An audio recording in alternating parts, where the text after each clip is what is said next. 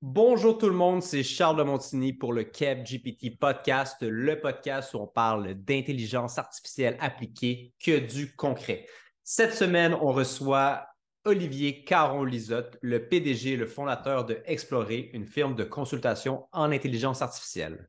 On va discuter, ou on a discuté en fait, euh, de comment euh, l'avènement des modèles euh, de, langage, donc les, grands modèles de langage, tels que euh, ChatGPT, donc le moteur derrière euh, ChatGPT, euh, peut aider les PME à développer des solutions pour 10% du coût de il y a même pas quelques années. Donc, comment ces technologies-là ont rendu l'intelligence artificielle possible pour toute entreprise à coût réduit?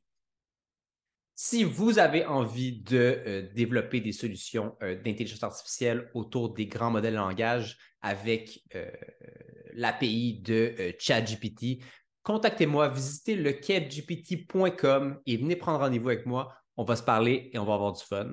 Et sinon, ben, je vous laisse écouter l'épisode. Allez!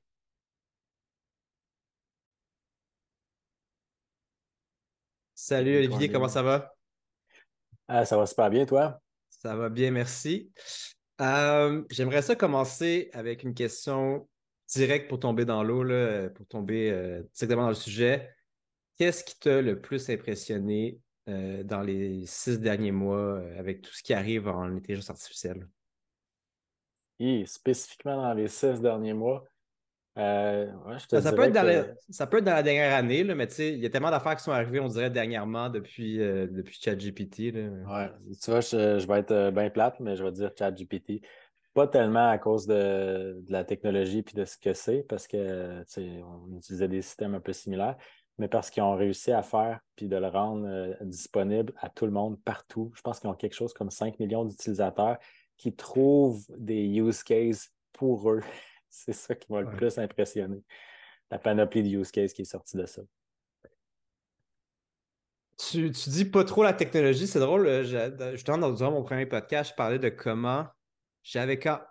Moi, je trouve qu'un des, un des gros, un des gros leaps qu'il y a eu, ça a été entre, euh, mettons, la version 3, 3-ish de, de l'API de ChatGPT. Euh, pas de ChatGPT, mais je veux dire de, de GPT-3. Euh, et la version justement 3.5 Turbo euh, Chat qui a été euh, Reinforcement Learning Human Feedback.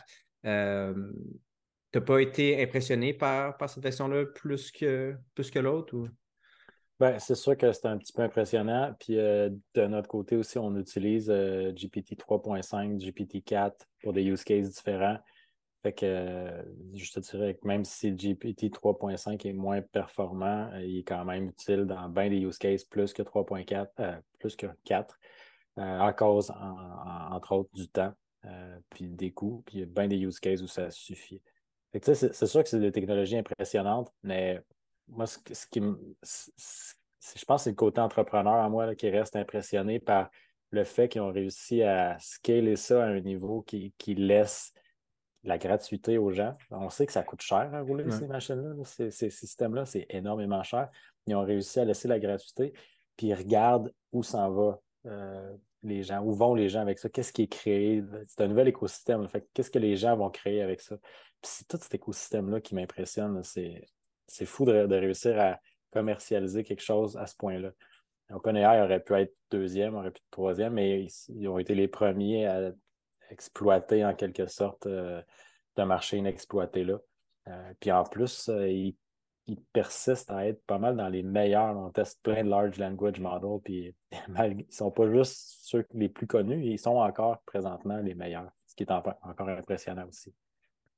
Ouais, c'est ça, tu parles de tu parles de tous les use cases qui sont sortis de ça. Y a-tu des, des, des, des cas d'utilisation particuliers qui, t'ont impressionné ou qui viennent en tête en ce moment que, tu as envie de nous jaser? Ben, au niveau de, de, ces large language models, il y a, beaucoup d'informations qui. Euh, pas d'informations, il y a des use cases qui sont utilisés de façon un peu manuelle. Fait que c'est des gens qui ont une tâche à faire, puis ils peuvent aller la faire en ligne sur euh, le ChatGPT ou avec la nouvelle application. ça, c'est game changer.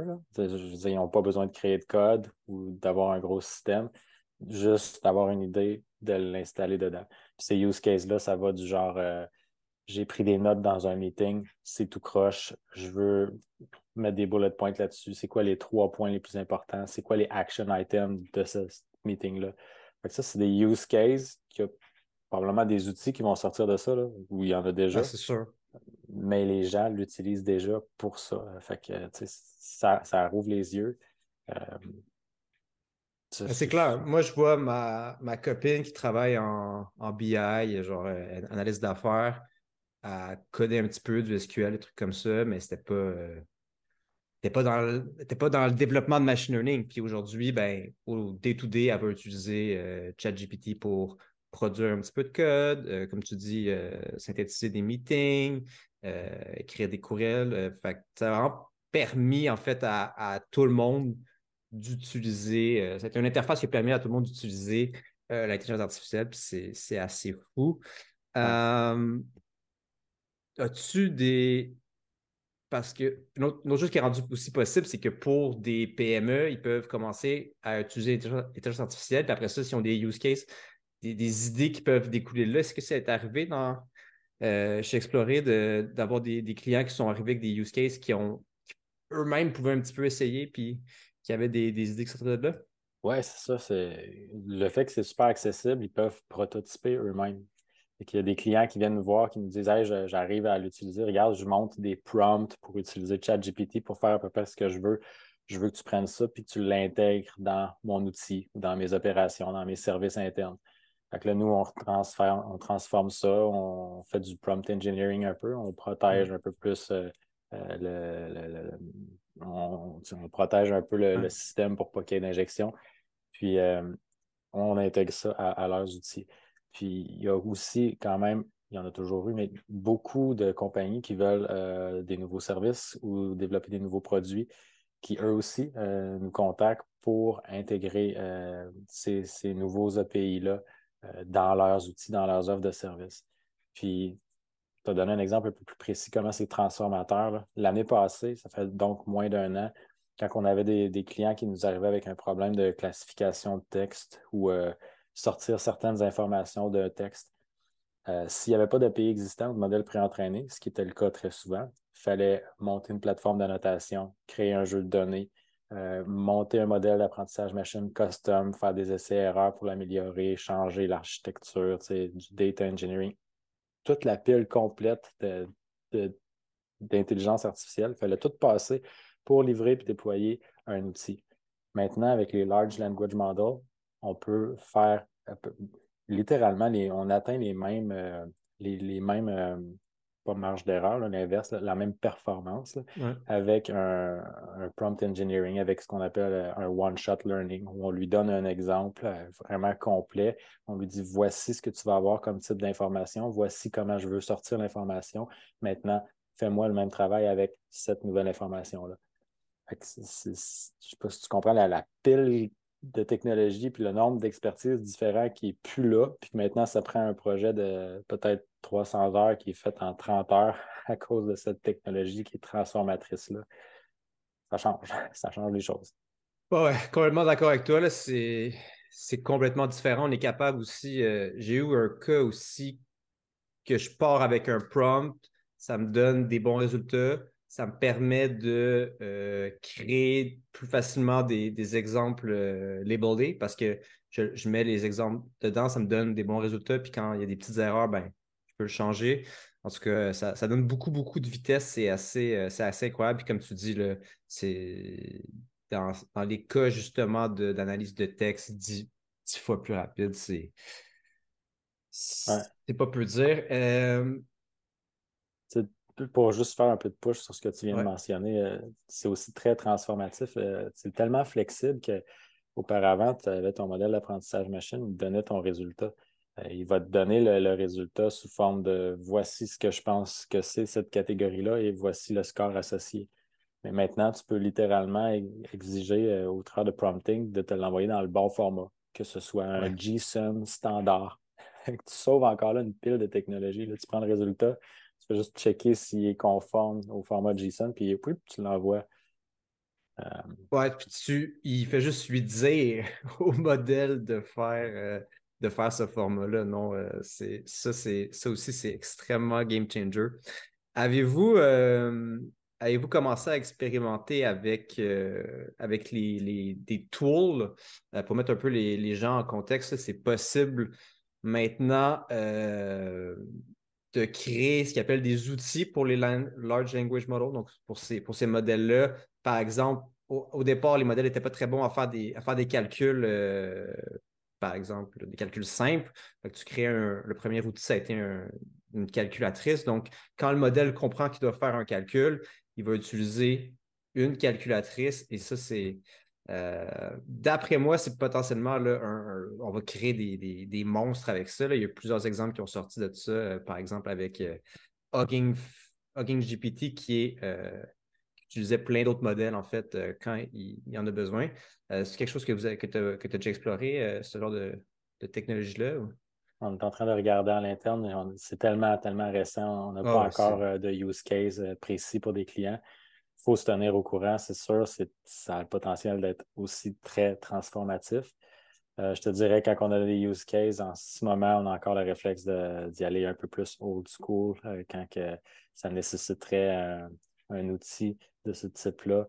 Euh, juste, nous, on déploie beaucoup de solutions, tu sais, puis de déployer quelque chose qui est un peu trop cutting edge, on va attendre quelques mois, voir comment ça se stabilise, si ça peut être assez euh, robuste pour un, usage en entreprise. Mais il faut regarder où est-ce que ça s'en va. Effectivement, là. Ouais, parce que moi, tu sais, tu penses, euh, tu pourrais déployer. En fait, ça crée une interface que n'importe qui pourrait utiliser des modèles de machine learning. Parce que là, tu pourrais avoir développé des API qui sont appelés par ces outils-là. Euh, puis là, tu pourrais avoir un API de, classification, un API de prédiction. Tu pourrais demander euh, sors-moi la, la, prédiction que le Canadien gagne ce soir. Puis tu as un modèle qui qui est différent parce que probablement que le, Large Language Model, GPT, GPT 3 ou 3.5 ou 4 ne serait pas capable de, prédire qui va gagner ce soir. Un autre modèle plus quantitatif pourrait. Puis les juste appeler ce modèle-là, euh, appeler cette route d'API-là. Euh, c'est tout un écosystème. Côté euh, entrepreneurial, c'est un, autre monde qui, qui, va se créer, qui est en train de se créer. c'est super impressionnant, mais tu sais, c'est comme un peu les early, euh, le Bitcoin au début, début.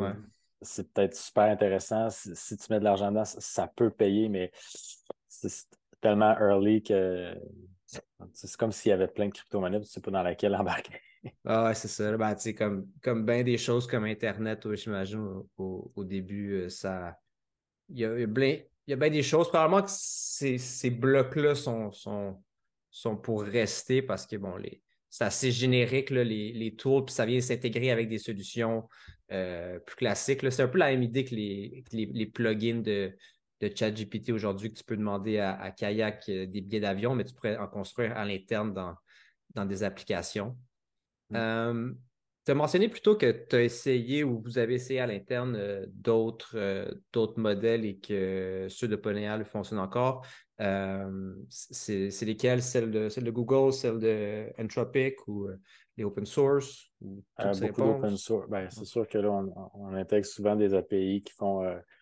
par exemple, si on a un client qui est dans la, stack Microsoft Azure, on va regarder qu'est-ce qui est possible de faire avec cette stack-là, cet écosystème-là qu'ils connaissent déjà.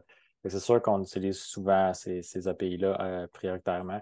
Des fois, on va comparer pour, par exemple, l'extraction de texte dans une image. Euh, les systèmes d'Azure avec euh, le Text Track de AWS, puis on a des subtiles différences. quand le client n'est pas déjà dans une stack, euh, il n'est pas déjà dans l'écosystème Azure, ben, ça peut vouloir valoir la peine de prendre le temps de comparer ça puis de l'envoyer dans l'endroit qui est le plus performant pour son use case à lui. Mais c'est tellement compétitif qu'il y a de moins en moins de différences. les systèmes sont compétitifs, sont, c'est subtil, je te dirais. Euh, les degrés de, différence d'un système à l'autre quand tu l'utilises. Ça commence à apparaître quand tu as un use case vraiment précis. Tu es en train donc de construire quelque chose d'un peu spécifique à une industrie particulière. Puis tu veux te démarquer, tu veux être meilleur que les autres. Là, ça vaut la peine d'aller utiliser l'API la plus performante. Euh, souvent, euh, pour la plupart des clients, c'est les API existantes qui est le plus performant. S'il n'en existe pas, là, les modèles open source commencent à être intéressants Mais dans la plupart des cas, s'il existe une API commerciale quelque part, la majorité battent les modèles open source euh, sur le marché. Ouais, puis c'est plus, euh, je vais dire, real. Euh, ben, ça, va, ça va toujours marcher, dans, le, genre, dans le sens que euh, tu vas te connecter à, Google Cloud, ben, tu peux t'attendre que 99,99% du temps, l'API va, va fonctionner, elle va, faire son travail. dans l'open source, des fois, dans des. J'ai des expériences que c'est plus, c'est plus chancelant. Ouais, exact, Mais ça, ça peut être très payant quand même. Euh, il y a les, les, cas des licences, tu ne peux pas faire n'importe quoi. Euh, nous, on, fait beaucoup de travail qui servent d'optimisation à l'interne. Utiliser de l'open source pour tes opérations à l'interne, euh, en fait, c'est bon parce que ça réduit même tes coûts. Ouais. c'est l'autre point qu'il faut penser au niveau de la licence.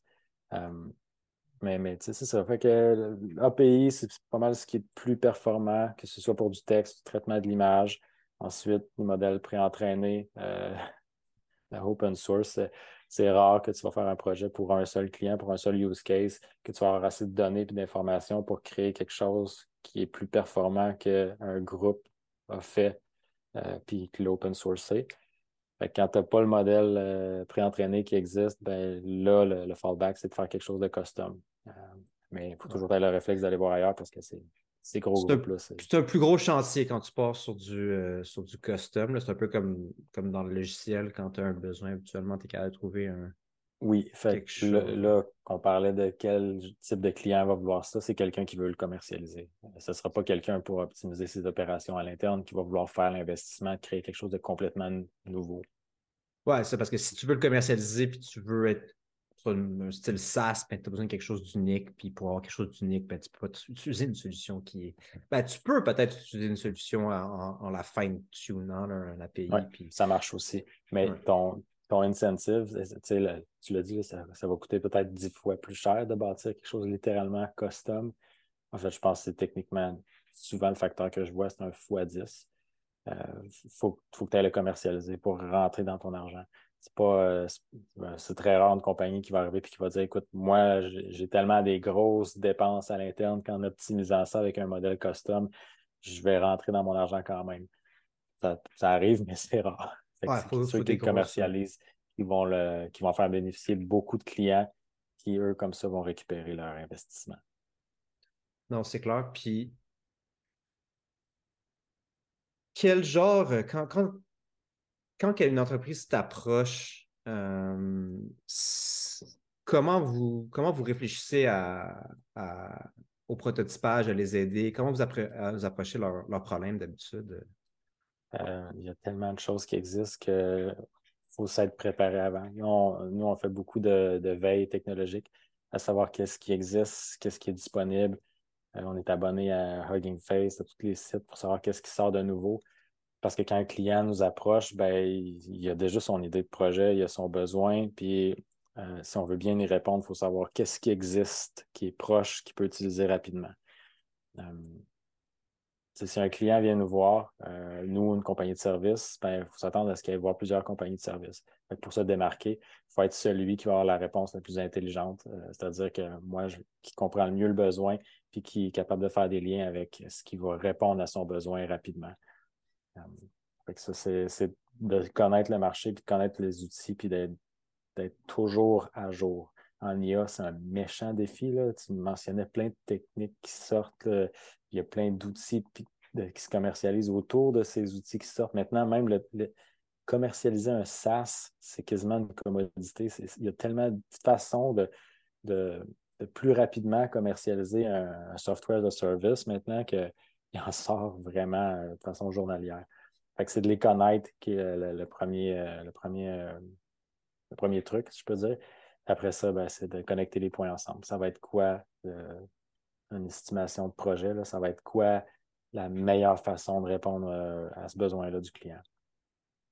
pour rebondir sur les, sur les SaaS, on dirait que ça doit être stressant de développer un SaaS en ce moment parce que j'ai l'impression qu'à chaque semaine, il y a des trucs, euh, quelque chose sort, puis ça change ben, tout. On s'entend, ça ne change pas tout, mais ça peut, euh, ça peut euh, changer le, landscape. J'imagine que si tu travaillais sur un, sur un chatbot en 2022, ben là, bonne chance. Là, oui, effectivement. Mais comme tu dis, c'est stressant. C'est euh, tu développes un produit, un SaaS, euh, tu prends quelques mois pour le faire. Tu fais ton étude de marché au début, tu es, le premier, tu es le seul. Puis le temps, les deux, trois mois que ça te prend, même si tu es chanceux que ça te prenne juste deux, trois mois, tu n'es plus first to market quand tu arrives. L'écosystème explose. Puis... C'est assez, euh, assez terrible. Euh, qu'est-ce qui fait qu'une que, qu'une business est capable de faire une transition euh, vers l'IA et que ça, que ça fonctionne bien dans, ton expérience? Parce qu'on s'entend que la majorité des, entreprises qui doivent venir vous voir, c'est pas des sont pas natives euh,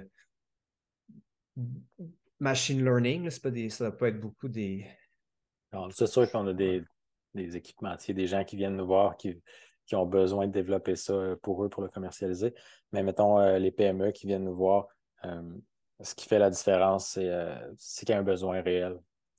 Euh, on, donne des ateliers des fois de cartographie des opportunités. C'est des compagnies qui sont intéressées à regarder, euh, appelons ça des scale-up, des, des, compagnies qui essaient de trouver la, prochaine façon qu'ils vont réussir à accélérer leur croissance. on fait avec eux des ateliers, on regarde c'est quoi les opportunités euh, dans lesquelles l'intelligence artificielle peut les aider dans leurs services ou dans des nouveaux produits, à accroître leur business en général s'il sort rien de marquant de là, ben c'est sûr que d'essayer un projet pareil, ce serait, serait de se tirer dans le pied. L'entreprise n'est peut-être pas prête ou est dans un domaine où euh, l'IA n'est pas encore euh, effectif. Mais il n'y en a pas beaucoup. Euh, les, plus gros facteurs de succès, c'est l'adhésion des gens à l'interne. Il ne faut pas qu'ils voient ça comme un buzzword. Il faut qu'ils voient ça plus comme, par exemple, un nouvel assistant qui vient d'arriver ou un nouveau logiciel qui va prendre en charge une partie de leurs opérations. Il faut, qu'ils le voient vraiment comme quelque chose de tangible. Euh, puis je parle de tangible parce que quand on parle d'intelligence artificielle, ça ne vit pas en soi. Il faut que ça soit intégré à un outil logiciel existant ou nouveau. Mais la seule façon de l'utiliser, c'est qu'il faut qu'il soit intégré à un logiciel. Il ne faut pas négliger cette portion d'intégration-là. Il y a des compagnies qui ont des euh, vieilles stacks technologiques c'est quand même possible de l'intégrer avec, mais il faut s'attendre à mettre les mains dans leur vieille stack, à modifier certaines interfaces, à rajouter euh, certains, euh, certains systèmes. ça prend du temps de eux à l'interne euh, de faire ces modifications-là. C'est pour ça que je parle d'adhésion. Il faut, que toute l'équipe de, l'entreprise soit convaincue de la pertinence du projet. Puis justement, quand, une, entreprise a déjà une stack vieille ou moins vieille, puis vous voulez intégrer ces, ces genres de systèmes-là, vous, vous y prenez comment? Vous allez créer des, des API, des microservices à côté qui, qui, viennent, euh, qui viennent jouer avec ça? C'est vraiment du cas par cas. je te dirais qu'il y a des intégrations qu'on peut faire qui sont qui nécessitent très peu de modifications au niveau du client. On peut s'intégrer directement à la base de données. Donc, on lit l'information, puis quand il y a une information qui déclenche une action, on prend action, puis on repousse dans la base de données une nouvelle action, euh, une nouvelle information.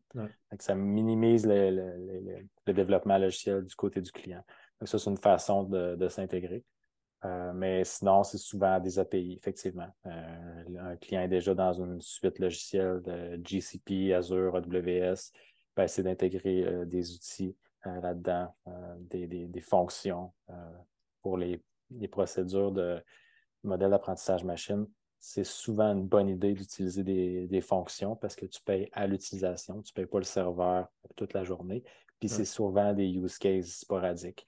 On prend, l'IA prend action suite à un événement qui vient d'arriver, puis elle n'a rien à faire pendant le reste du temps dans la journée. Fait que ces fonctions-là sont, super bénéfiques.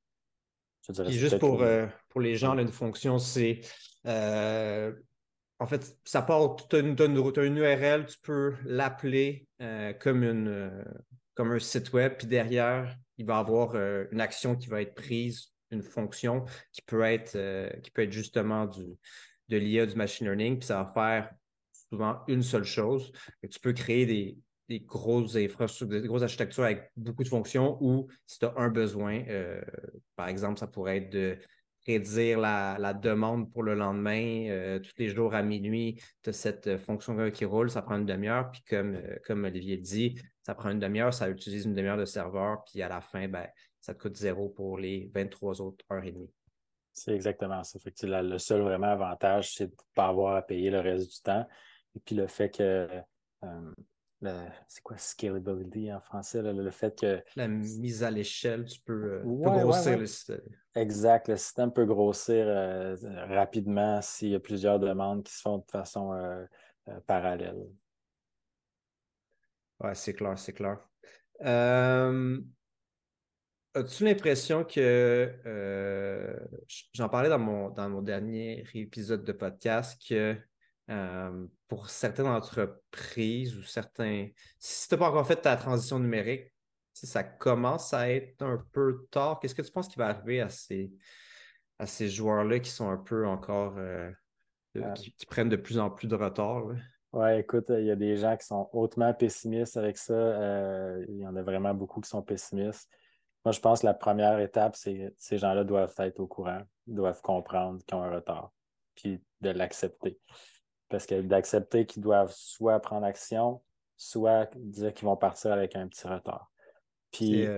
C'est euh, les étapes du deuil, là. Tu commences ouais, non, pas tout à fait. Écoute, je ne suis pas dans le pessimisme. Puis je ne veux pas non plus être trop dans l'optimisme, mais pour vrai, quand tu as des, beaucoup de compagnies qui sont en retard comme ça, c'est une opportunité de marché pour d'autres compagnies qui offrent des produits, des services, des outils de migration par exemple, une compagnie qui doit migrer une vieille technologie vers une nouvelle technologie, ben, à un moment donné, il y a un pic où toutes les migrations se font, puis les outils sont disponibles, puis le marché est mature, puis c'est le bon moment pour faire sa transition. Si tu le fais trop vite, ça va te coûter plus cher.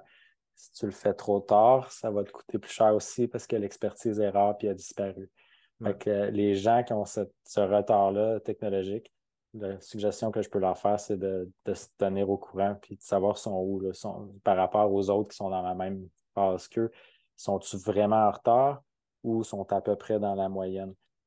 Faut pas que tu sois trop en retard. Puis ça ne sert à rien d'être vraiment trop en avance non plus. As-tu, euh, un peu dans la même veine, mais as-tu l'impression que les grandes entreprises, tu sais, dans, dans la dernière, euh, gros changements technologiques vers, euh, vers Internet.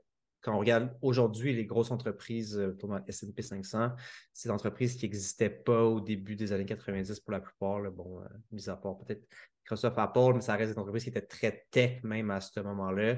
Est-ce que, ou du moins qui n'étaient pas dans le top 10% des plus grosses entreprises aux, aux États-Unis, as-tu l'impression que c'est possible pour un grand groupe de faire une belle transition vers par l'IA ou que dans 20 ans, ça va être des nouvelles entreprises qui vont avoir, euh, qui vont être dans ce. Ouais. je pense que c'est possible. Euh, c'est, vraiment une question d'être euh, d'avoir le désir de le faire. il y a bien des compagnies, des, anciennes compagnies qui étaient dans le top 500 il y a plusieurs, plusieurs années de ça, qui ne le sont pas parce que leur modèle n'était pas autant, on va revenir avec le mot scalable, euh, il n'était pas capable de croître aussi vite que les compagnies peuvent dans le monde numérique.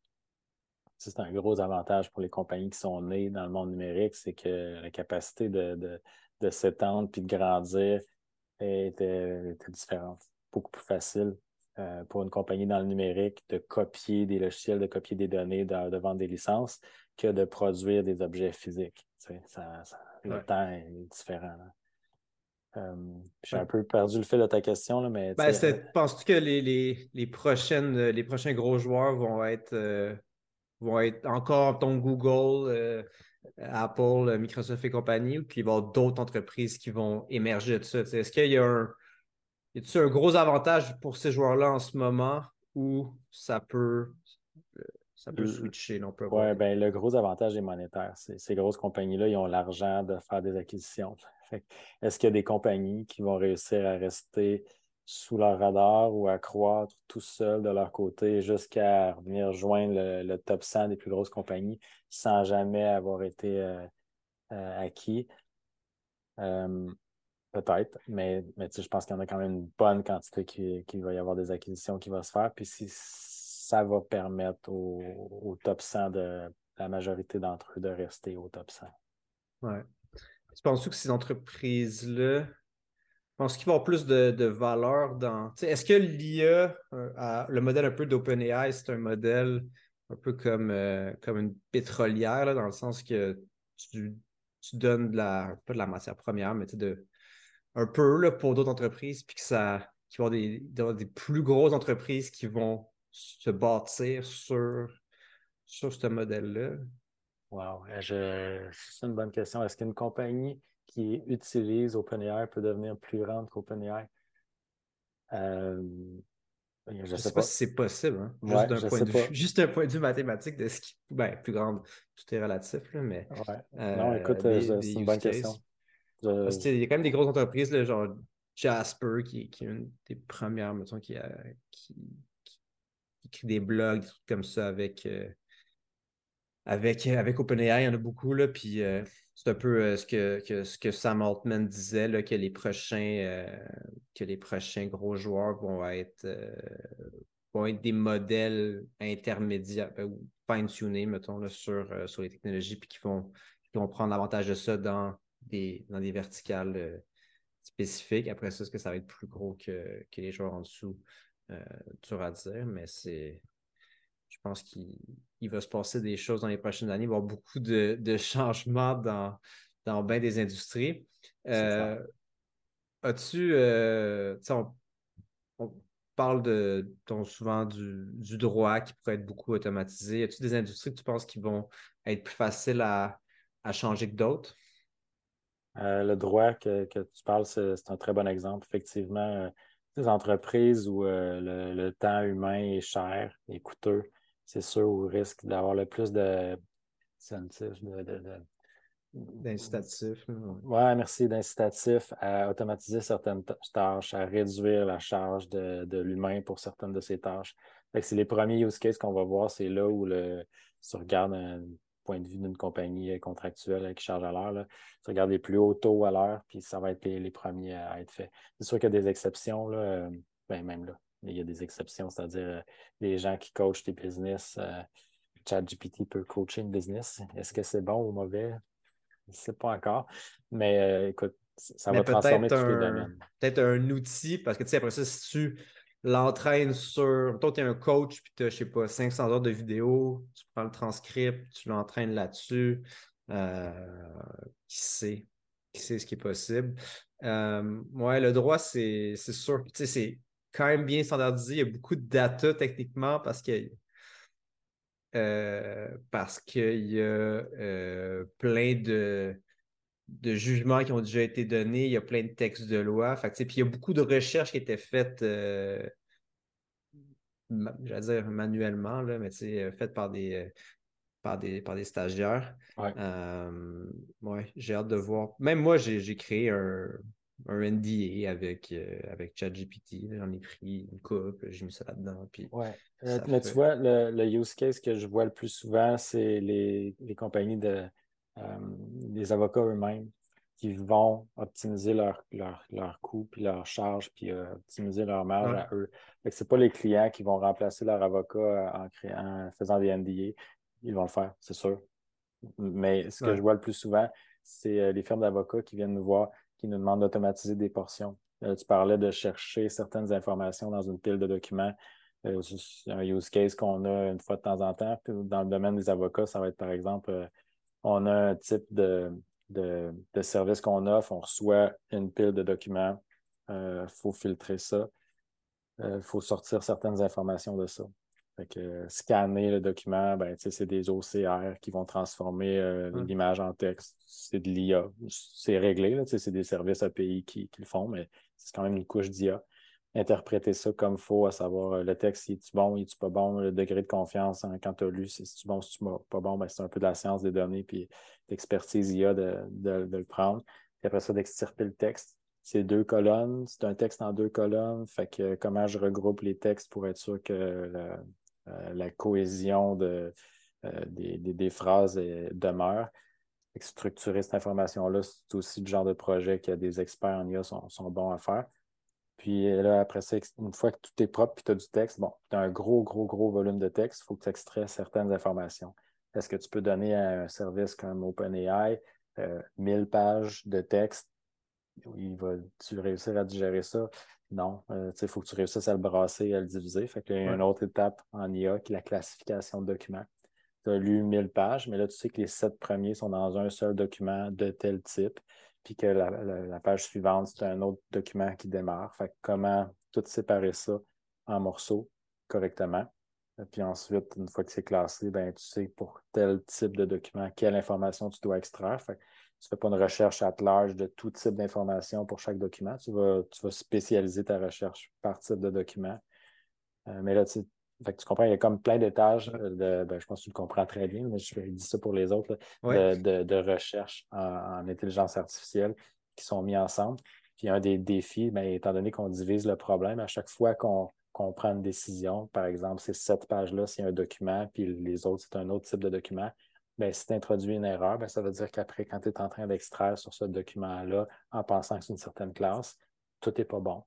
Fait que tu as introduit une erreur si tu prends l'information qui est là sans avoir fait un due diligence ou une bonne validation, ben, tu t'en vas pousser l'information dans le, appelons ça le CRM des avocats, une information qui n'est pas bonne aussi. la, mauvaise information se propage. Euh, la, mauvaise information peut rester là longtemps. Quelqu'un peut décider de faire un autre système basé sur l'IA pour apprendre comment, euh, à partir de, l'information, euh, bâtir quelque chose de plus intelligent. Mais cette mauvaise information-là rentre, puis fait prendre des mauvaises décisions à un autre système plus tard. Ben, c'est ouais, drôle que, que, tu parles de ça parce que j'entendais la semaine passée justement ce, problème-là des, erreurs composées et pourquoi euh, AutoGPT, ça ne marche pas. En fait, c'est parce que si tu as un système qui est bon à 95% du temps et qui a 10 étapes, ben, à la fin, c'est sûr que ça ne va pas avoir marché. Genre, peut-être pas 17 étapes, vraiment. En tout cas, ça pour dire que. Ton erreur se multiplie. Eh oui, c'est Il y a un compounding, là, erreur composée. Je ne suis pas sûr que c'est exactement ça, mais c'est l'idée un peu euh, que pour être capable d'avoir un, un, assistant virtuel qui pourrait faire, je sais pas, une centaine, une tâche avec une centaine d'étapes, ben, il faudrait qu'il soit précis à 99.9999. Sinon, c'est certain qu'il va y avoir des erreurs. Puis comme tu dis, ça, ça va être propagé dans, euh, dans tout le reste de, de, la job et potentiellement dans d'autres systèmes. Puis comme l'exemple que tu donnais, ça, commence à être terrible parce que euh, c'est rempli dans d'autres bases de données puis euh, dans d'autres modèles possiblement. Là, mais, C'est un peu ça l'expertise qu'on amène, nous, les, experts IA, c'est d'être capable de, de, faire progresser le degré de confiance à chaque étape puis de bien le calculer.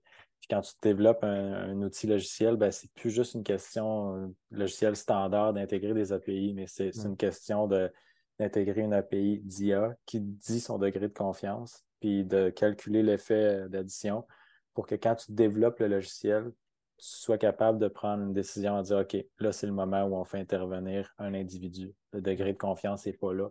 On fait, on modifie le logiciel pour que euh, dans certains cas, une question qui est posée à l'utilisateur. On s'excuse de ne pas avoir réussi à automatiser sa tâche à 100% mais on lui demande d'intervenir, prendre une action. Oui.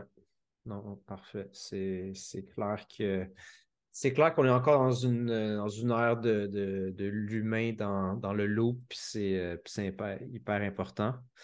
Euh, je pense qu'on va finir là. Oui, vas-y.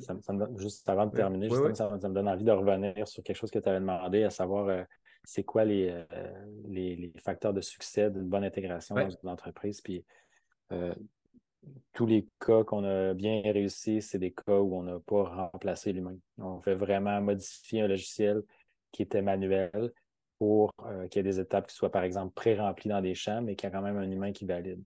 Ça, c'est les meilleurs use cases qu'on a. L'adoption est très grande. Les gens, ils voient les réponses de, de, la machine, ils se mettent à y faire confiance ils interviennent, ils viennent corriger. Fait qu'en venant corriger, ben, tu viens d'aider la machine à apprendre plus tard. C'est le meilleur use case. Un client qui nous demanderait d'automatiser à 100% de tâches, il y a un danger. Euh, il y a un danger que ça ne fonctionne pas. Il y a un danger qu'il ne soit pas satisfait, qu'on n'atteigne pas les cibles qu'il veut. Il y a un client qui nous demande d'automatiser, d'essayer de, rendre ces gens euh, plus efficaces. Ben là, c'est sûr qu'il y a un gain. Euh, J'ai vu exactement la même chose que toi. C'est exactement la meilleure façon, c'est ça, d'être capable de montrer la réponse à quelqu'un puis donner tellement de vitesse parce qu'à la place de devoir tout écrire. Puis, on, on, le voit aussi dans, des applications un peu. Tu tapes sur Google, le restaurant, puis là, il va te proposer des trucs. Ben, c'est un peu la, la même idée, mais dans un code euh, en entreprise ou, euh, j'en sais rien.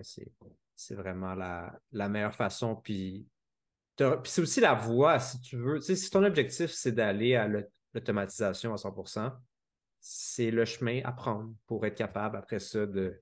Ça va te donner, euh, après ça, de, donner plein d'exemples de cas que ça a marché, de cas que ça n'a pas marché. Fait que ça va aussi, comme tu disais, aider euh, la machine à apprendre. Puis peut-être qu'à terme, ben, tu vas avoir vu tous les, les, edge cases, les cas un peu plus euh, aux erreurs. Puis tu vas y arriver à ton, à ton automatisation à 100%, mais ça prend, euh, ça prend cette étape-là qui est, qui est obligatoire. Puis c'est pour ça qu'il faut mieux commencer plus tôt que plus tard.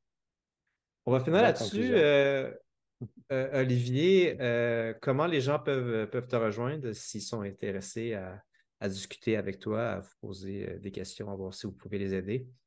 Ah, écoute, on est disponible par téléphone, par courriel, sur notre site web, xplor.ai. mon calendrier est là, celui de mes collègues aussi. Super, ça va être dans, les, dans les notes du podcast. Écoute, ça a fait super plaisir de de t'avoir euh, pour ce deuxième épisode du euh, CAB GPT Podcast. Et euh, ben, on se reparle bientôt. Merci Charles, un plaisir de revenir.